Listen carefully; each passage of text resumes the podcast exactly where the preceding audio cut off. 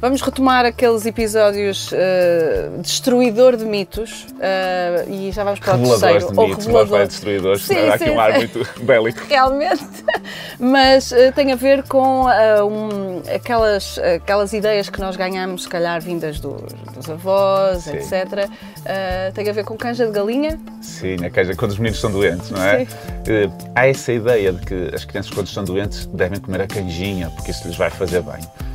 Se nós formos a pensar, a queijo, primeiro, a queijo não é sopa, é uma refeição, que é massa com carne tem e proteína, gordura. Tem hidratos, Portanto, basicamente é uma refeição, muito mais do que uma sopa. Quem põe cenourinha tem lá. Tem um bocadinho de cor, exatamente. Uh, não é que seja uma má opção, mas não é a melhor opção, porque quando uma criança está doente, se nós conseguirmos dar mais vitaminas, mais minerais para ajudar a combater a doença, uhum. acaba por funcionar muito melhor. Portanto, uma sopa de legumes é sempre melhor opção do que uma queijo.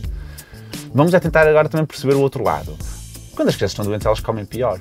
E se nós damos a sopa de legumes que eles não gostam, eles vão comer ainda pior. Se damos a canja que eles gostam, eles comem melhor um bocadinho. Portanto, não é a melhor opção, mas eu percebo que há algumas situações em que se possa dar e como tem os hidratos e tem a gordura que dão energia, uhum. também acaba por compensar um pouco o facto de elas comerem pior.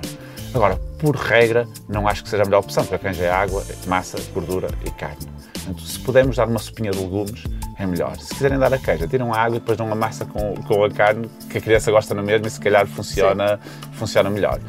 A ideia quando as crianças estão doentes é não haver grandes mudanças na rotina alimentar, uhum. é não haver restrições alimentares, tentar ir de encontro ao que a criança mais gosta, mas dando aquilo que elas precisam, que são os hidratos para a energia, é a proteína também para a energia e para o crescimento e as vitaminas e os minerais que se encontram nos legumes e na fruta, que é muito importante. E a água, não é? Tá... A água, hidratar sempre, sempre. Sempre, sempre. sempre. A água é sempre fundamental, quer estejam com febre, quer não estejam, sempre beber muita água à vontade da criança.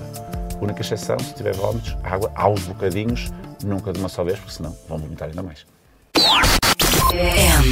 M80